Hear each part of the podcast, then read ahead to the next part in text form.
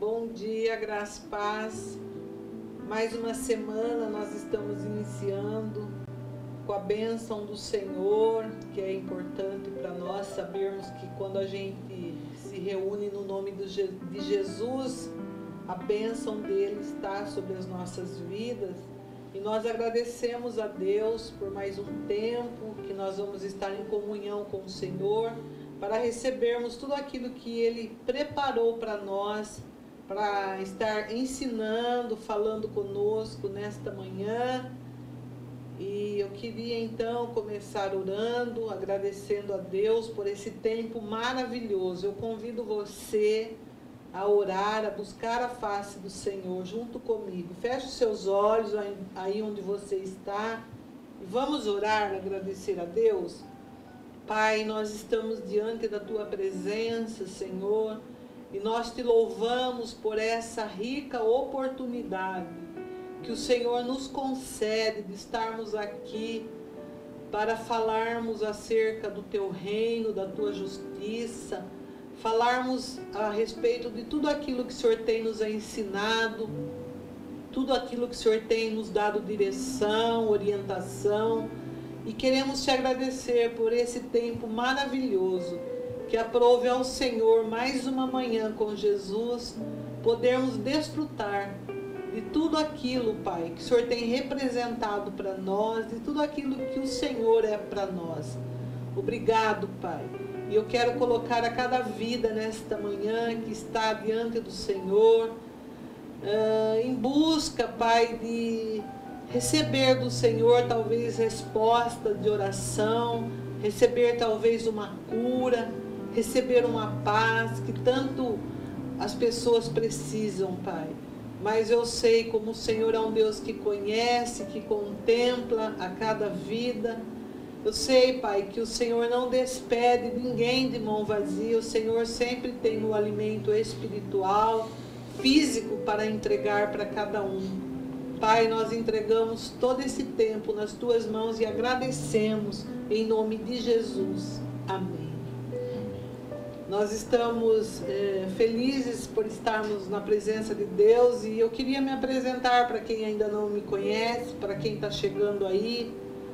É, meu nome é Helenice Morimoto, eu sou a pastora da comunidade Templo Vivo e nós estamos aqui porque nós temos entendido que a nossa responsabilidade que Deus confiou nas nossas mãos é de nós estarmos repartindo o pão que a gente recebe da parte do Senhor. E a gente é, tem prazer de repartir esse pão, que a palavra de Deus, para nós é um prazer, para nós é um grande privilégio poder, podermos fazer isso nessa manhã. E eu queria então iniciar lendo um versículo que está no Salmo 139, você que tem anotado, é o versículo 2, que diz assim: Tu conheces, Senhor, o meu assentar e o meu levantar. De longe entendes o meu pensamento. Eu vou ler novamente, por ser um versículo curto. Tu conheces, Senhor, o meu assentar e o meu levantar, e de longe entende o meu pensamento. Como é bom a gente saber que o Senhor entende os nossos pensamentos. Eu não sei o que você está pensando nesse momento, mas uma coisa eu sei, que o Senhor nos fala nessa manhã que de, longe ele entende o nosso pensamento, ele não só conhece aquilo que a gente está pensando, mas ele entende. Olha que coisa linda saber que Deus é um Deus que entende, que ele compreende aquilo que a gente pensa, aquilo que nos preocupa, como ele é tremendo.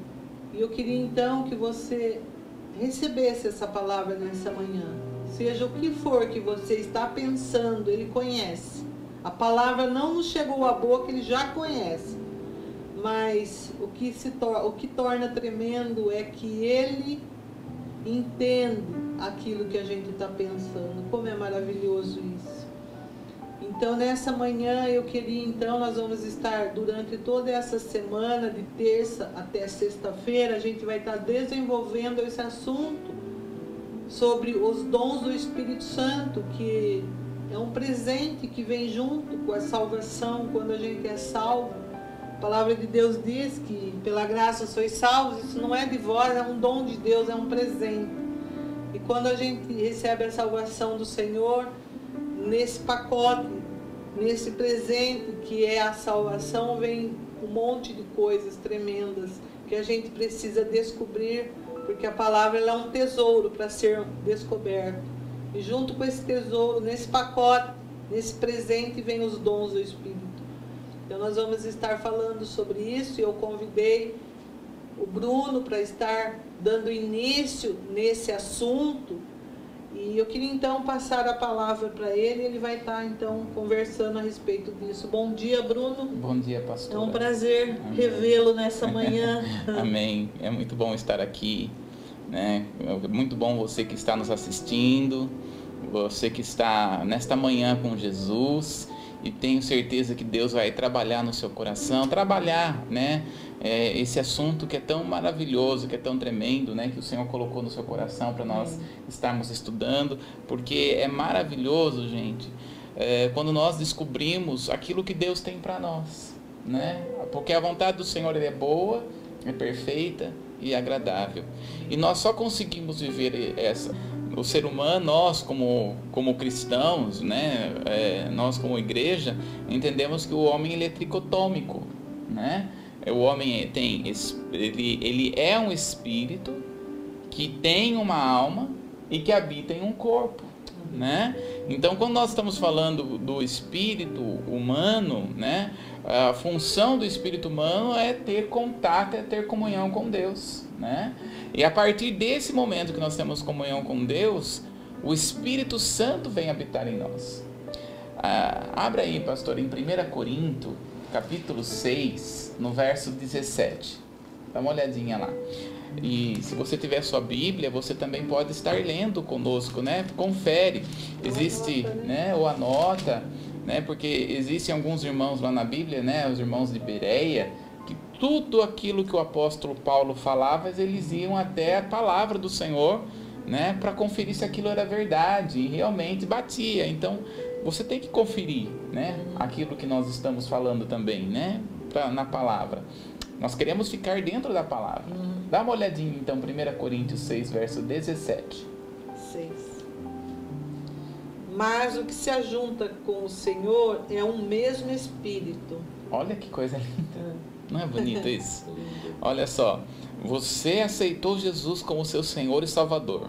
A partir desse momento, você e o Espírito Santo estão juntos. É como um homem quando casa com uma mulher. Eu, quando casei com minha esposa, eu me tornei uma só carne, não é assim que a palavra fala?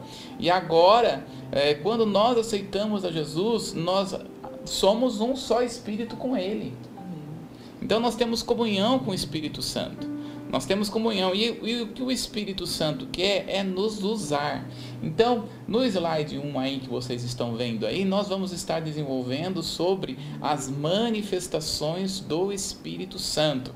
São dons que o Senhor tem para expressar dentro da igreja, né? Uhum. Então, nesses dias nós vamos estar falando sobre este assunto, né? Uh, e creio que muitas das, das dúvidas podem ser sanadas nesses dias aí na sua vida.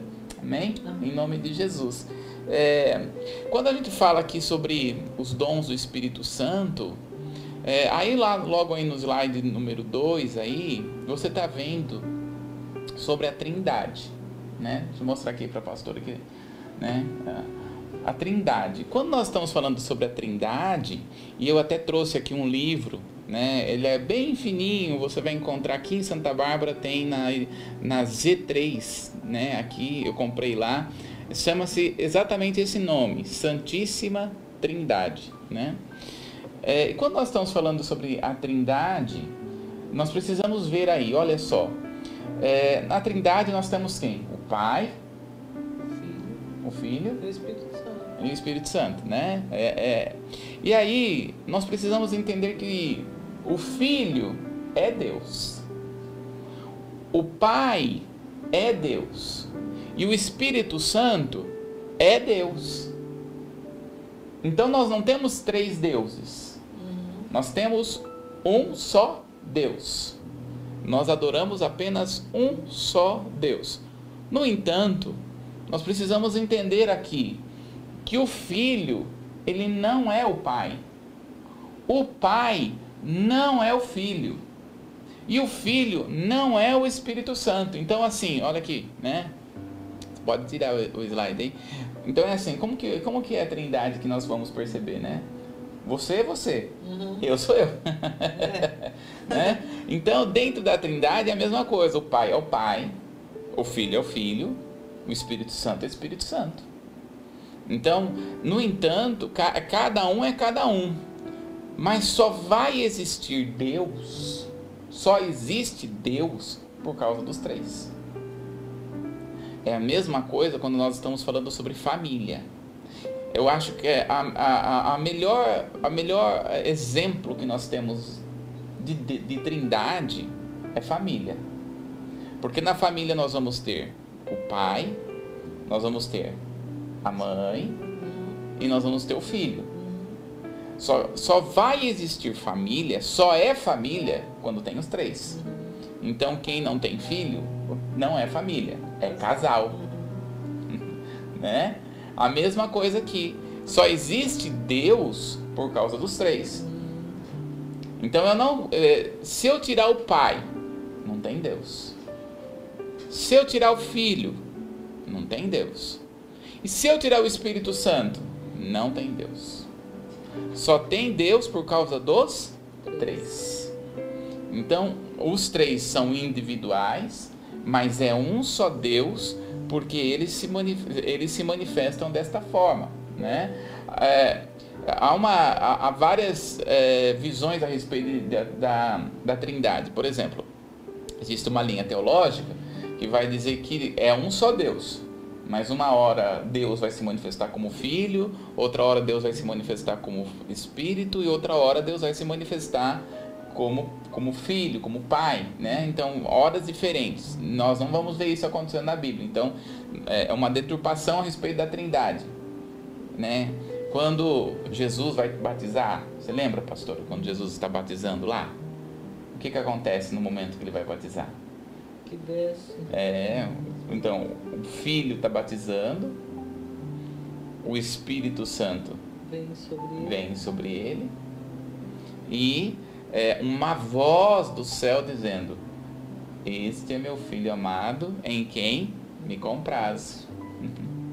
Lindo, né? É, maravilhoso. E é interessante, né, quando você falou de família, essa colocação, porque enquanto não tenha o filho, não inaugura a família, é uhum. casal, né? Sim. A família só inaugura com o nascimento do filho. Exatamente. Por isso que a família nasceu no coração de Deus e é um projeto, Sim. não é um Sim. projeto humano, mas é um projeto de Deus. É lindo, né? É Deus ele não faz nada sem propósito, né? Não, é por isso que assim, é, tudo que é imagem de Deus, o inimigo faz de tudo para ir contra. Uhum. A imagem de Deus aqui, o que representa Deus na Terra, primeiro é a família, segundo é a igreja. Então, são duas coisas que nós estamos vivendo nesse tempo que o inimigo está tentando destruir de todas as formas. De todas as formas. O, inimigo é, quer destruir. Ou abortar o plano de é. Deus, né? Porque tem casais que decidem que é. não querem filhos. Sim. Aborta o plano original, né? Sim.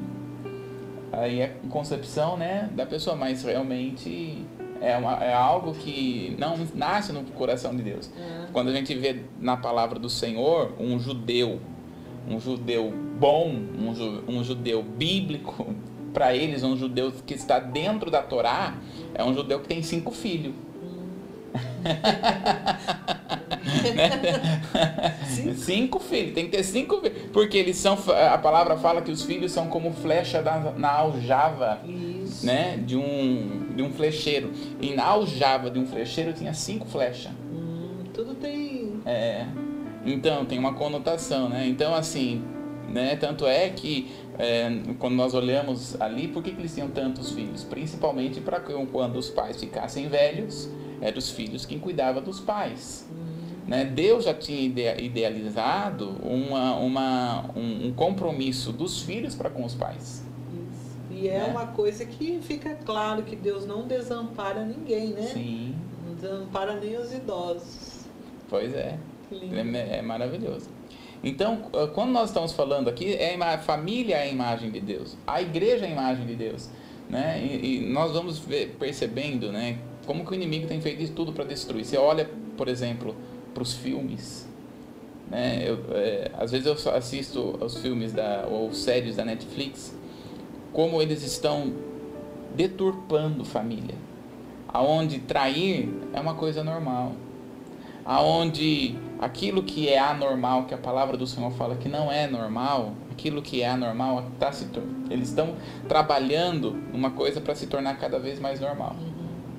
E nós vamos perceber que pessoas, até mesmo filmes que, que mostram famílias indo em igrejas, mas estão totalmente fora do compromisso do Senhor, né? Enfim, então mostra a, a, até mesmo assim igreja como que o inimigo está tentando deturpar a vida da igreja.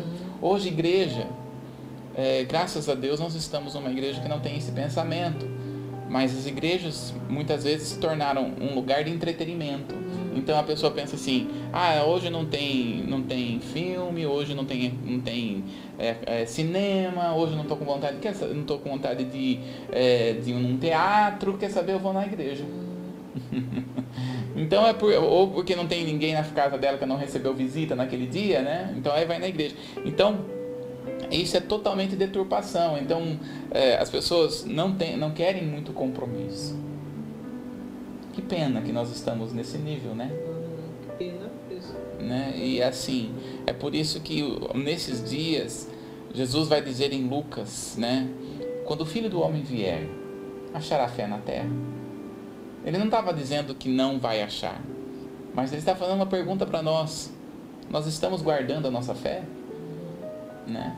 Então, quando nós estamos falando aqui da Trindade, a Trindade, ela tem o Pai, ela tem o Filho e ela tem o Espírito Santo. Como nós vamos estar falando sobre manifestação do Espírito Santo, nós precisamos aqui conhecer a respeito do Espírito de Deus. Quem é o Espírito Santo? quem, o que ele faz? Então, primeira coisa, o Espírito Santo é Deus. Nós temos é, é, atributos de Deus no Espírito Santo. Então nós vamos ver aí, tá aí no slide, né? Ele é eterno, ele é poderoso, ele é onipresente, ele é chamado de Deus, ele é criador.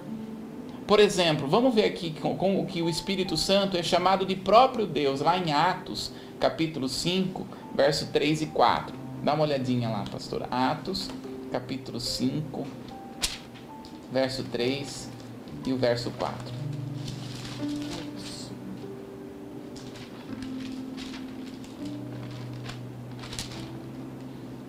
Disse então Pedro, Ananias, por que encheu Satanás o teu coração para que mentisse ao Espírito Santo e retivesses parte do preço da herdade? Guardando-a não ficava para ti e vendida não estava em teu poder? Por que formaste esse desígnio em teu coração? Não mentiste aos homens, mas a Deus. Olha só. Então aí nós vamos ver aqui no verso 3 ele dizendo o seguinte, né? É, por que você estava indo contra o Espírito Santo. Aí no verso 4 ele diz: Você não mentiu aos homens, mas mentiu a Deus. Então, como nós vamos ver aqui nesse texto, mentir contra o Espírito Santo é mentir contra Deus. Então, mostrando aqui para nós que os apóstolos da igreja primitiva entendem que o Espírito Santo ele é Deus, né? A igreja desde o início teve esse pensamento, né? uh, de que o Espírito Santo ele é Deus.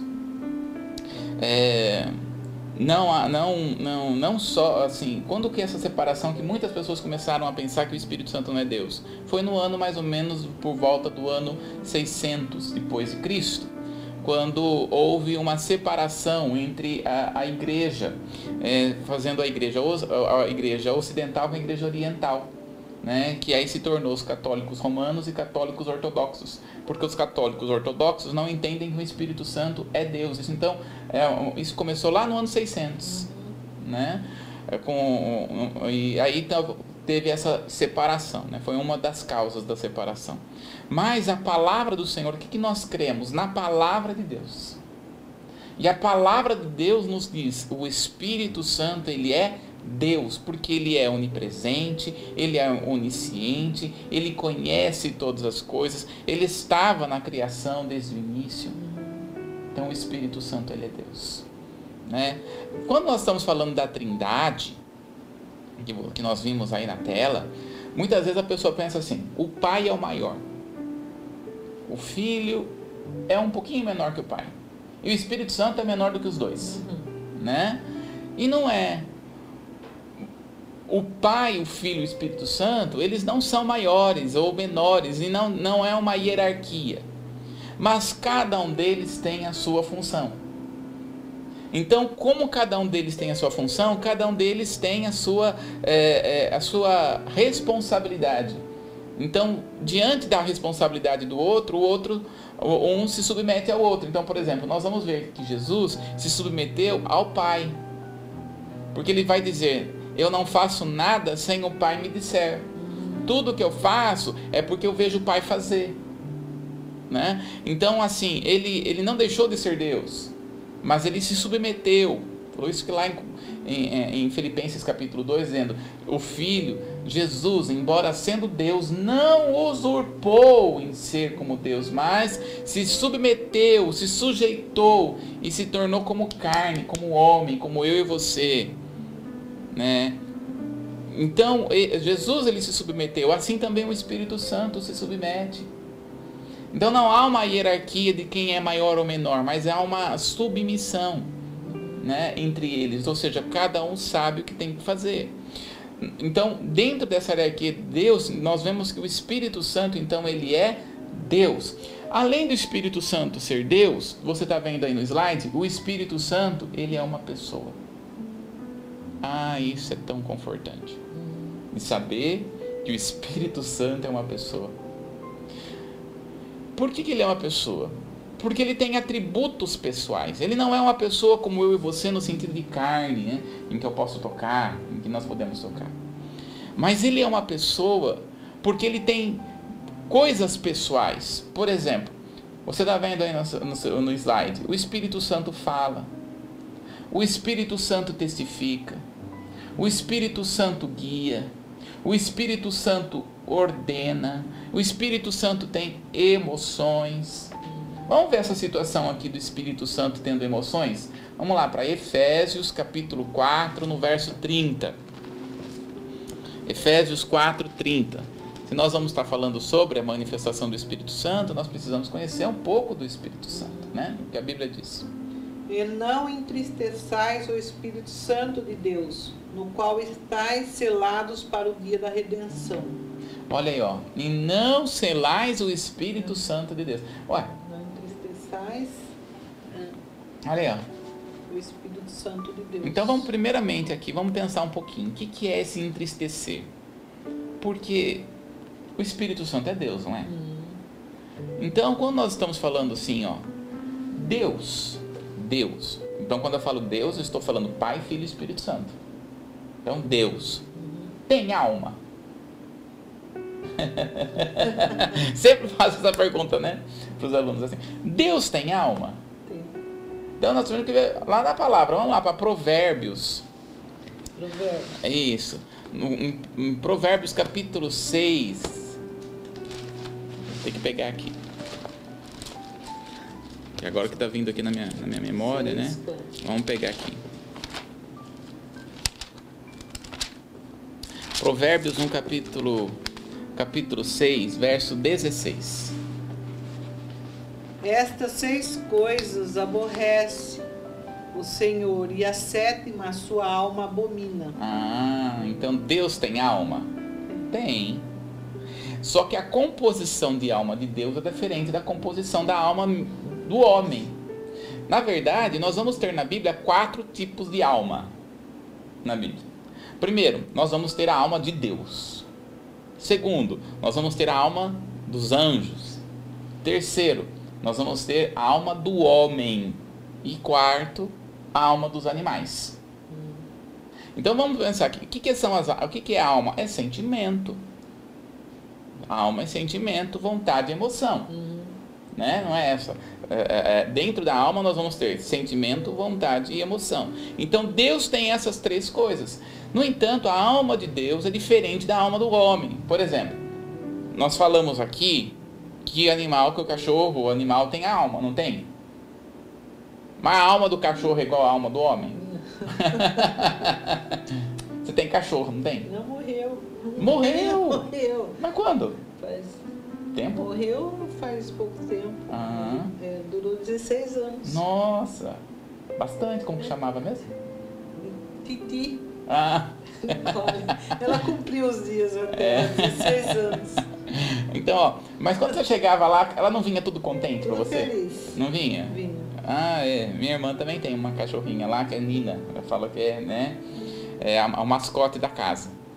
Então, quando a gente chega lá, ela sobe no colo da gente, ela lambe, ela cheira, É. ela sobe, ela vem corre, corre de um lado, corre. E é uma só de ver a gente ela fica alegre, Isso, feliz. né? E a gente não fica ale- alegre também de ter o cachorrinho, né? É. Né? Quem tem cachorro, né? Eu gosto de cachorro, gosto de gato, na casa dos outros. Na minha não dá. Né? Então, é, quando a gente vê, aqui nós temos a alma. o cachorro tem alma, só que o cachorro não tem espírito, né? Então é bom saber, porque assim, tem gente que. é, se o seu cachorro morreu, gente, não tem céu de cachorro, céu de gato. Hum. Não vai pra lá. Então a Titi não tá lá, meu pastor, porque morreu, acabou. Eu fui, acabou. Cachorro é. Cachorro, gato, cavalo, tudo, né? Eu lembro uma vez que aqui na igreja tava tava pregando, né? E falei, fa- deve ter falado isso, né? Que ah, os cachorros, os animais não vão para o céu. E o sobrinho do Cris, ele era criancinha ainda, acho que era o Enzo. Ele era criancinha ainda e numa das pregações eu estava falando, né, que o, o que Jesus ele vem em Apocalipse capítulo 19, Jesus vem com um cavalo branco É. né? Aí ele chegou assim e falou assim, viu, você falou que, que, que, gato, cavalo, cachorro não vai pro céu. Então por que, que Jesus vem do céu com um cavalo? Acaba prestando atenção. Né? É. Mas é porque, aí até, né, é, é, que interessante, né? Mas é, é linguagens da Bíblia. Então, por exemplo, quando a Bíblia fala, já que eu falei, né? Como a Bíblia fala de que Jesus está vindo com um cavalo branco, ela está falando de uma linguagem de guerra. Então, por exemplo, tem um versículo que fala assim: uns, uns confiam em cavalos e outros confiam em carros. Isso. Mas nós confiamos Em Deus. no Senhor dos Exércitos, né? Então ali é uma linguagem de guerra, é uma linguagem de exército. Até dentro das, dos portões de Jerusalém existiam os portões de guarda, que era exatamente que aquele, aquele portão era o único portão dos 12, das 12 portões que Neemias estava construindo, é, reconstruiu a verdade, é, pa- passava aquele, aquele cavalo que era para guerra, os cavalos para guerras, né? Então a linguagem. Bom, quando nós estamos falando da- da- das emoções de Deus, então é diferente da emoção do homem, como o, o animal tem um sentimento, uma alma diferente do homem. É, a emoção, a alma de Deus, ela é, ela é o que é. Então, por exemplo, Deus tem autoridade? Tem. Não, Não tem. nunca teve. Deus nunca teve Deus jamais terá autoridade, porque Ele é É, autoridade. a autoridade. Ah, Pegadinha, né? Ah, né? Então, olha só. ah, Pegadinha. É, então, olha só, por quê?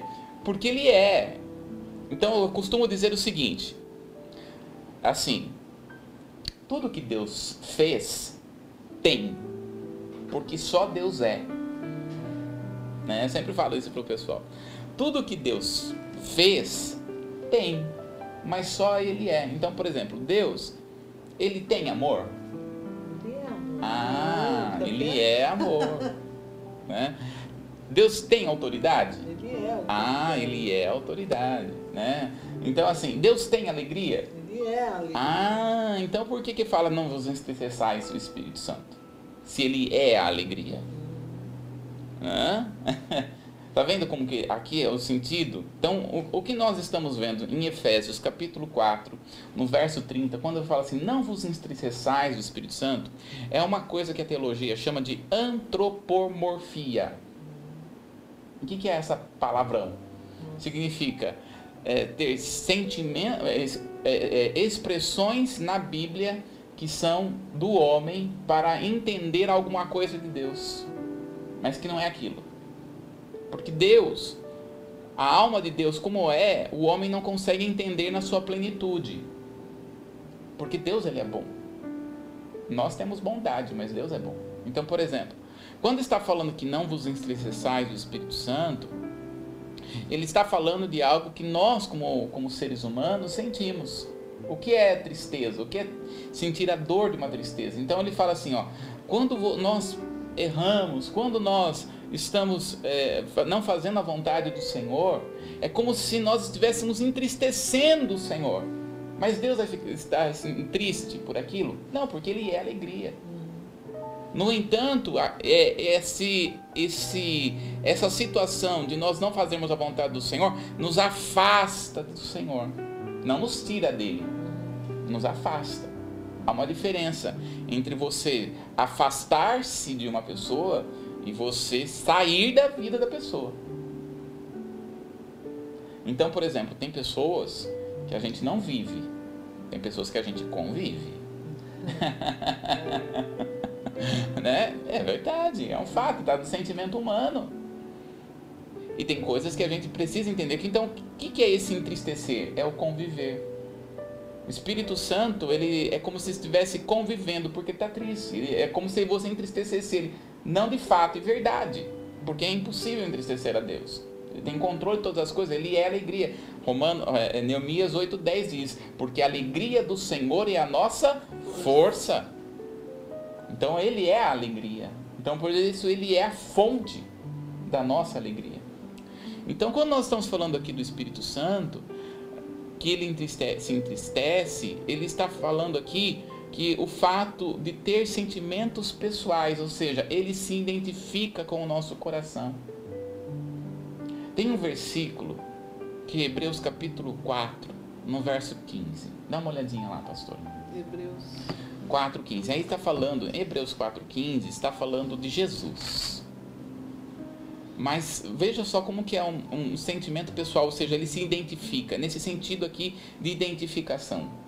Porque não temos um sumo sacerdote que não possa compadecer-se das nossas fraquezas, porém um que, como nós, em tudo foi tentado, mas sem pecado. Olha ó. Que coisa linda, porque ele se compadece das nossas fraquezas.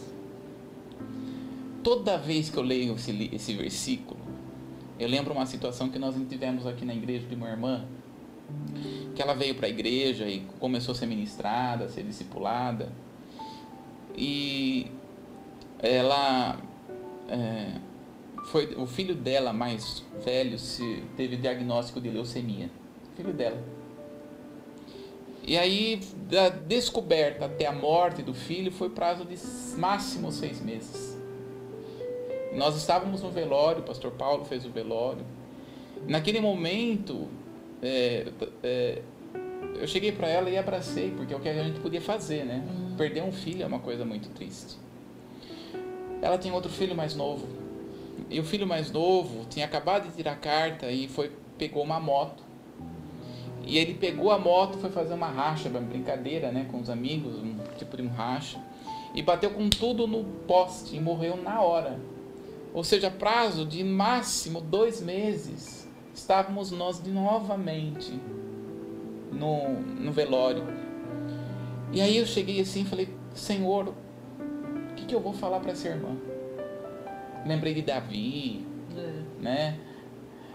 Mas sabe o que o Senhor ministrou no meu coração? Fale para ela que eu sei o que é ver um filho morrer, porque eu vi meu filho na cruz morrer.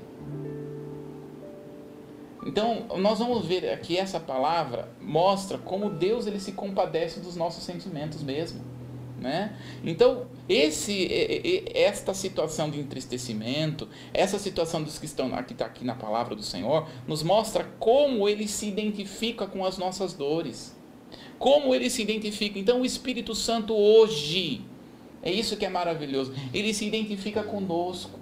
Ele sabe das nossas fraquezas, ele sabe do que nós temos, então o Espírito Santo é maravilhoso. Nós vamos ter alguns nomes a respeito do Espírito Santo, né? Nós vamos encontrar os nomes do Espírito Santo como sendo o Espírito Santo em Romanos 1:4. Nós temos lá o Espírito de Deus em Romanos 8:14 e o Espírito de Cristo em Romanos 8:9, né? Então, são nomenclaturas. O que muitas vezes as pessoas pensam, ó, tá vendo? A Bíblia está falando Espírito de Deus, Espírito de Cristo. Então ele é um espírito, não necessariamente que é uma pessoa. Mas não é isso. Ele está apenas identificando o ser da própria pessoa. É nesse sentido. E não de que é de, mas identificando o ser do, da, da, pessoa do Espírito de Deus. Né? É, então, quando nós estamos vendo aqui, uma das coisas aqui é que o Espírito Santo é o Espírito Santo. É Ele quem nos santifica. E aqui que nós precisamos entender uma coisa assim maravilhosa, maravilhosa. Você e eu, nós somos santos. Aceitamos a Jesus como nosso Senhor e Salvador, não é? Então nós somos santos. Você e eu, nós não somos santos porque não pecamos. Porque nós pecamos. Não é verdade? Você e eu, nós somos santos por causa do Espírito Santo. Você só é santo porque tem o Espírito Santo habitando dentro de você.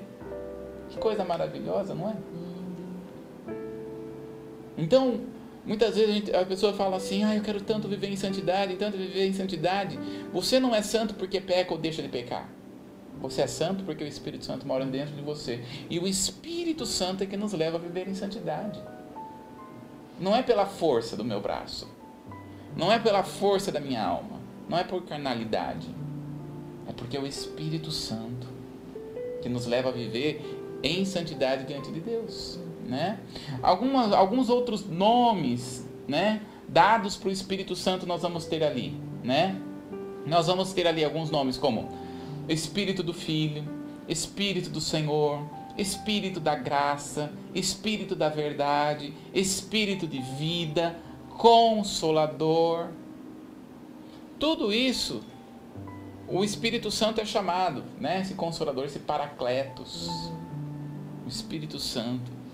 Então, queridos, hoje nós estamos num tempo maravilhoso que nós chamamos que é o período da graça. E o período da graça acontece a partir de Atos capítulo 2, quando o Espírito Santo desce. Lá em Atos capítulo 2. Então, Deus está trabalhando aqui. Vai ter um momento que o Espírito Santo ele vai, vai ser restrito da terra. Quando a igreja for arrebatada, o Espírito Santo não vai agir como está agindo hoje. Então hoje nós temos o privilégio de dobrar o nosso joelho e orar e o Espírito Santo falar conosco. Então busque ao Senhor enquanto se pode achar. Porque vai ter momento que não vai ter, não vai achar, não é verdade, pastor? Quando a igreja subir. Quem nos prepara para esse dia? É o Espírito Santo.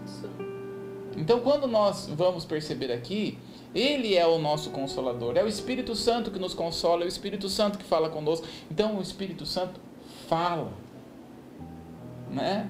O Espírito Santo fala quando ele está tomando banho, o Espírito Santo fala quando ele está no banheiro, o Espírito Santo fala quando a gente está conversando, o Espírito Santo está falando com você agora. Quando está dirigindo. É. Todo momento. É maravilhoso. Né? Esse Espírito de Deus agir. Né? Então Deus ele age, então é o Espírito Santo que está. Nós estamos aqui no tempo do Espírito. Mas esse tempo vai acabar. E está chegando próximo esse tempo de acabar. Então por isso que aproveite o tempo que você e eu nós temos aqui, o tempo com o Espírito de Deus. Nós vamos ter alguns símbolos a respeito do Espírito Santo, né? Então assim, a Bíblia ela vai trazer, veja, Deus é um Deus comunicador, né? Então ele vai, vai buscar se comunicar de formas com que a gente entende. Então nós, ah, nós vamos ver símbolos, nós vamos ter símbolos falando do Espírito Santo para que nós possamos entender. Então, por exemplo, a, a Bíblia vai trazer para nós é, que a água representa o Espírito Santo, que o fogo representa o Espírito Santo, que o óleo representa o Espírito Santo, que o vento representa o Espírito Santo, a pomba, é porque aqui, eu quero, quero vamos lá, pastor, abre lá, Mateus capítulo 3, no verso 16, que vai falar um pouco sobre a pomba, está falando aí sobre o sobre o Espírito de Deus, né? Está falando sobre que o Espírito Santo está vindo aí.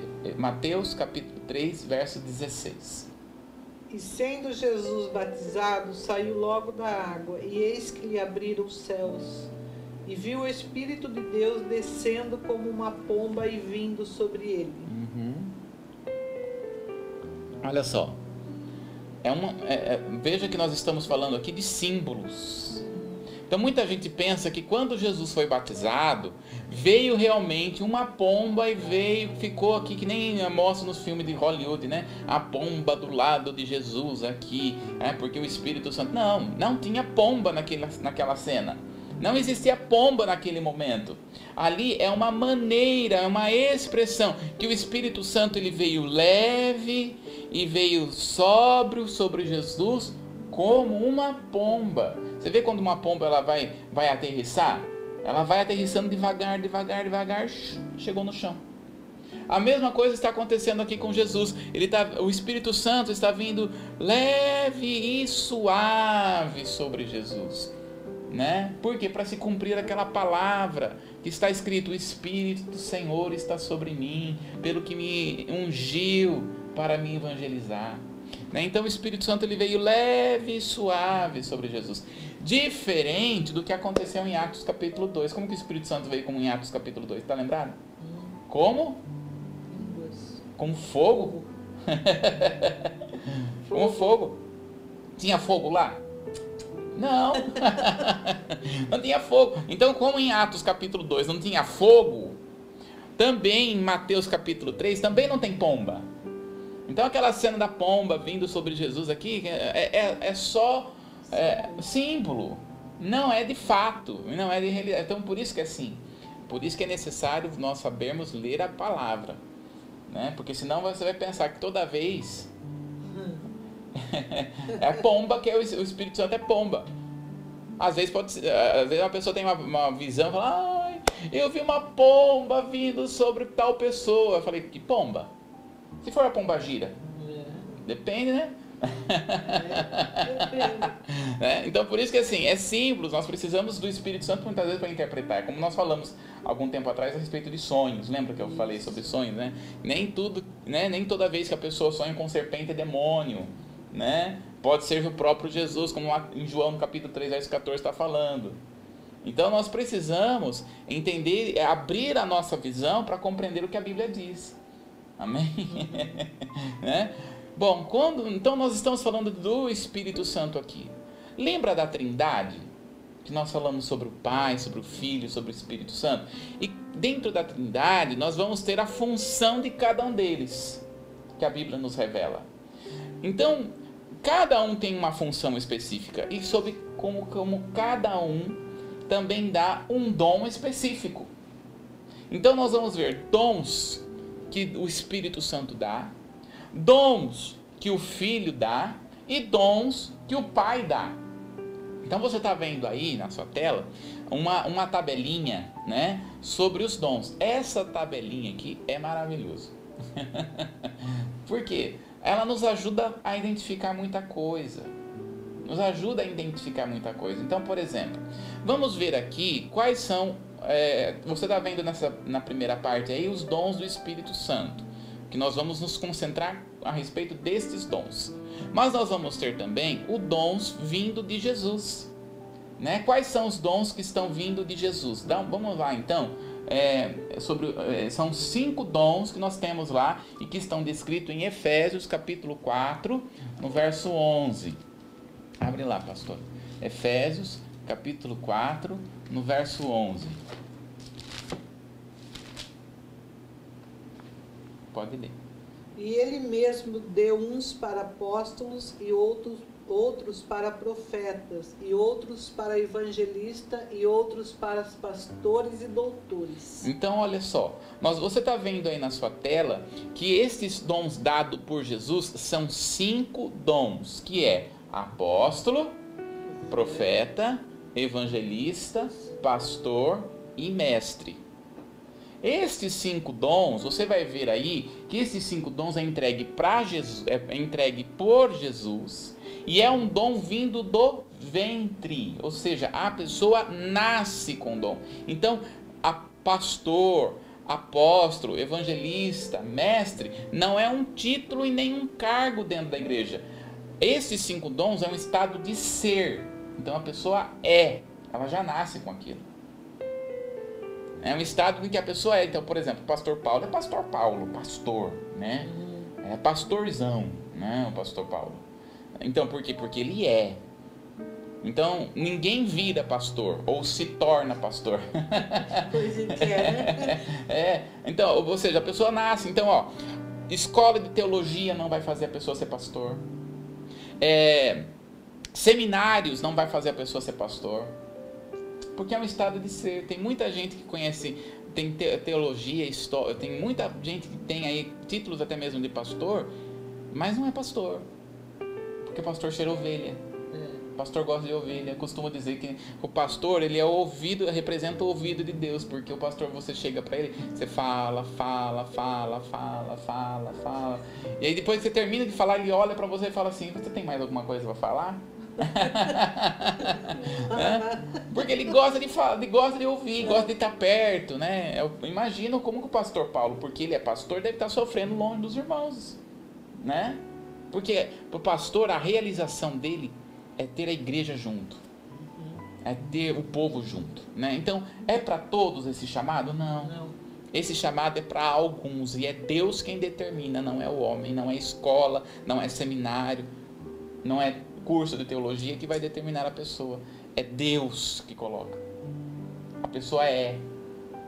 Né? A gente pode fazer um, um estudo só sobre, sobre, Só sobre isso. porque vai nos ajudar muito. Depois, abre lá em Romanos capítulo 12, do verso, do verso 3 a 8.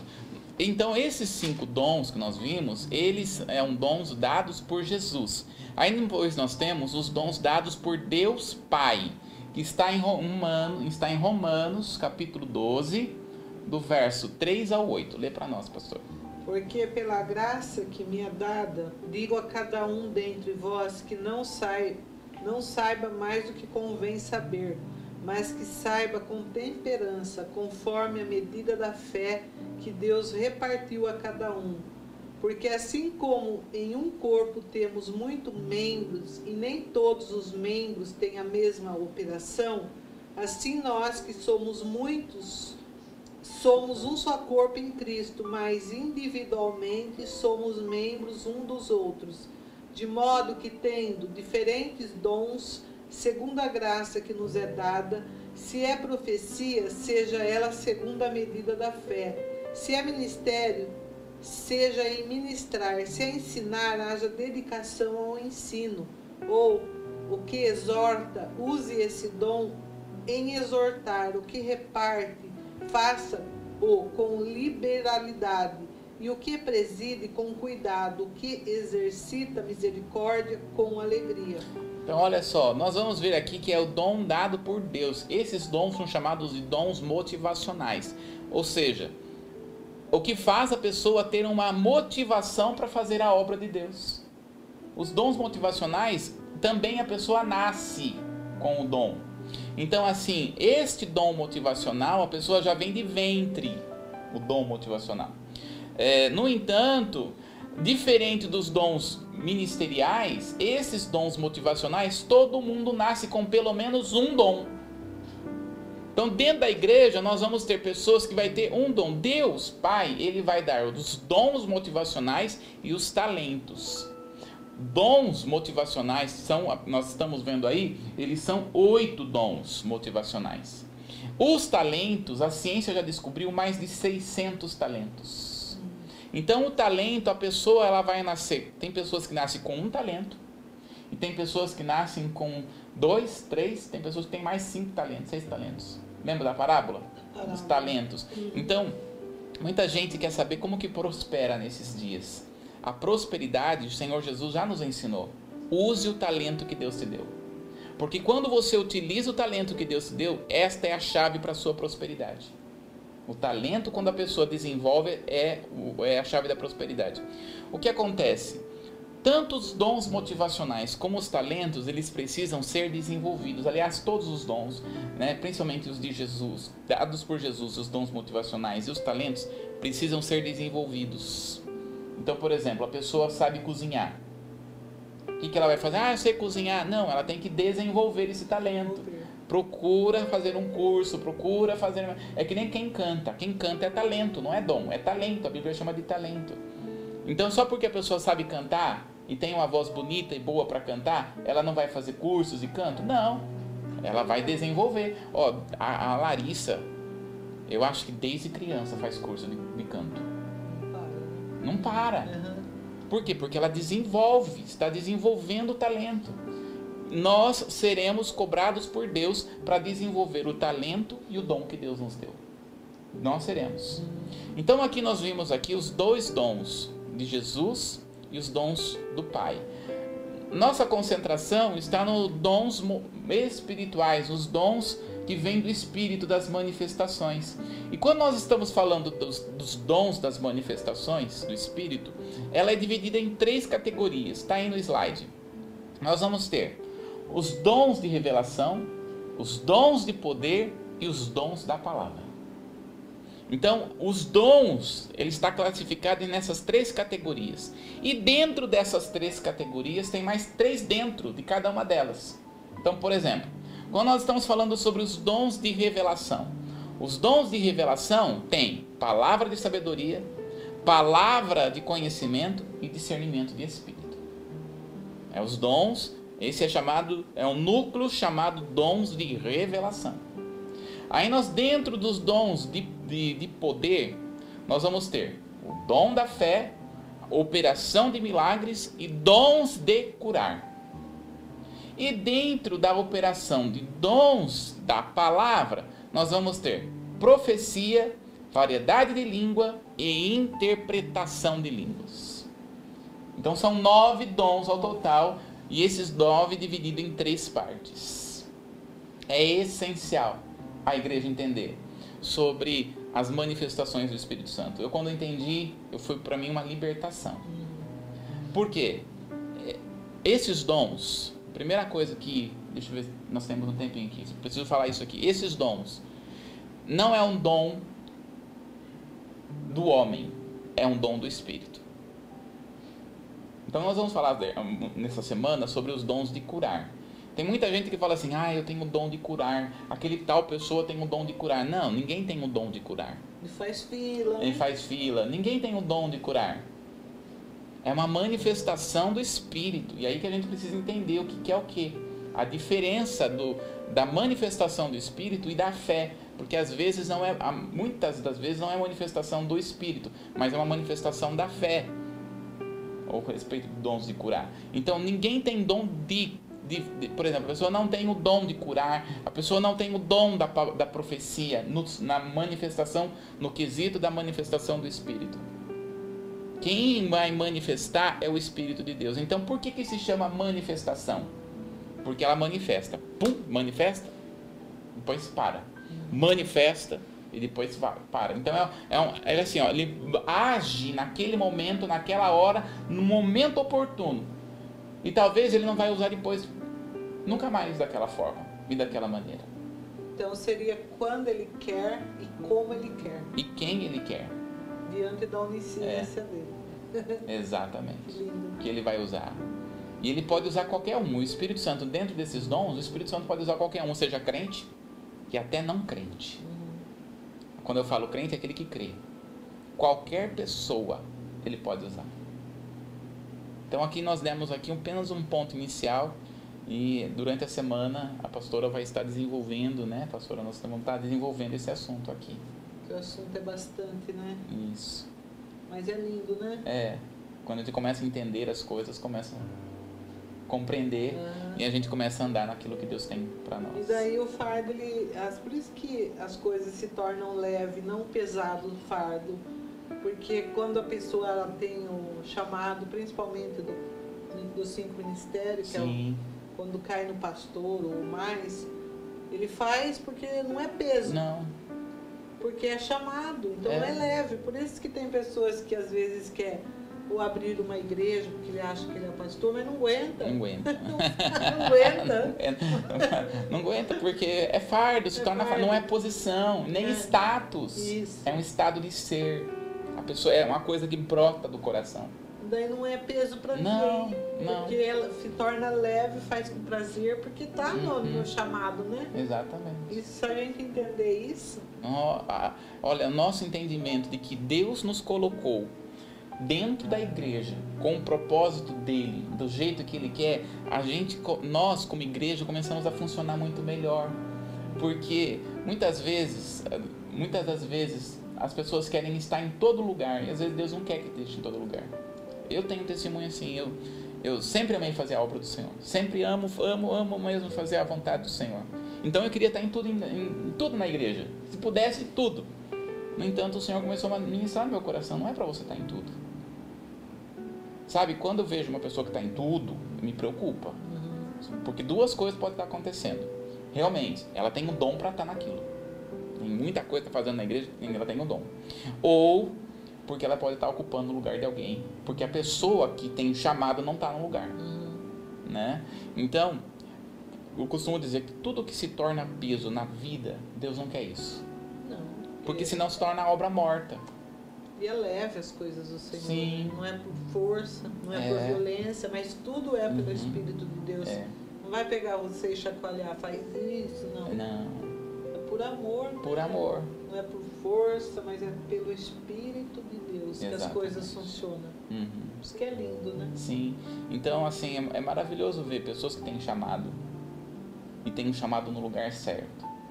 Está executando aquilo que é. Sabe por quê? Quando Deus começou a trabalhar na minha vida, a minha vida virou uma chave, uma chavinha. Então eu comecei a ser mais próspero.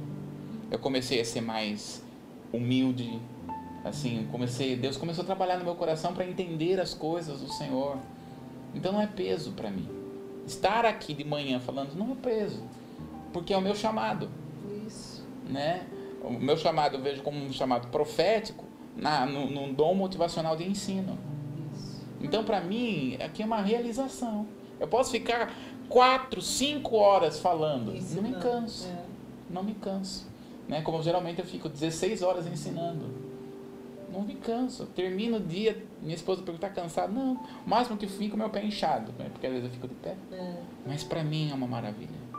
Porque está no centro da vontade de Deus. Uhum. A melhor coisa é quando a gente descobre que estar no centro da Uhum. vontade de Deus é a melhor coisa. Né? Sim, é maravilhoso. Então eu faço votos para que você descubra qual é a vontade de Deus, porque às vezes para Deus não há diferença nenhuma aquele que está pregando no púlpito e aquele que está lá fora cuidando dos carros. Não há diferença nenhuma. Não é privilégio nenhum. Mas o, é diante no quesito humano, mas é privilégio sim fazer as coisas que tem a vontade de Deus, Uhum. está na vontade do Senhor. Isso. Então tá bom, deu tempo, né? É. Nós, a gente volta amanhã em nome de Jesus. Eu quero convidar você, se você ainda não eh, se inscreveu no nosso canal, faz isso, clica lá, Comunidade Templo Vivo, e se inscreva lá para você receber todas as novidades. E nós agradecemos a Deus por esse tempo maravilhoso e nós convidamos você a estar conosco amanhã. A nossa convidada vai ser a pastora Vera, ela vem lá de Jundiaí para falar mais um assunto sobre os dons do Espírito que a gente vai continuar durante toda essa semana. Entra lá, amanhã, 9 horas, nós esperamos você. Deus abençoe, nós vamos estar orando. Amém. Você quer encerrar com uma oração? Em nome de Jesus? Amém. Amém. Pai bendito, Senhor, nós estamos diante de Ti e eu quero, Pai, diante desta palavra, pedir para aqueles corações, Seu Deus, que estão ansiosos, sim, em fazer a vontade do Senhor, que desejam fazer a Tua obra, mas não sabe como. Eu peço para que o Senhor revele a Tua vontade. Pai, porque entendemos que a Sua vontade ela é boa, perfeita e agradável. Amém. Traga, Senhor, em cada coração a paz que excede a todo entendimento. Espírito Santo, toque em cada coração. Amém. Leva, Senhor, a cada vida, Senhor, debaixo da tua presença, debaixo da tua graça. Leva-nos, ó Pai, ao desejo do teu coração para nós. Em nome de Jesus, Nós colocamos, ó Pai, esta casa, esta família diante do teu altar e pedimos, ó Pai, no nome de Jesus, para que o Senhor tire toda a dor, toda a enfermidade, tudo aquilo que não provém de ti, Senhor, tira, Pai, em nome de Jesus. Nós repreendemos todo o mal, toda, toda a intenção do maligno seja quebrada em nome de Jesus. E nós declaramos a bênção do Senhor que enriquece e não acrescenta dores sobre a sua vida, sobre a sua casa, sobre a sua família em nome do Senhor Jesus. Amém. Amém. Deus te abençoe. Até amanhã.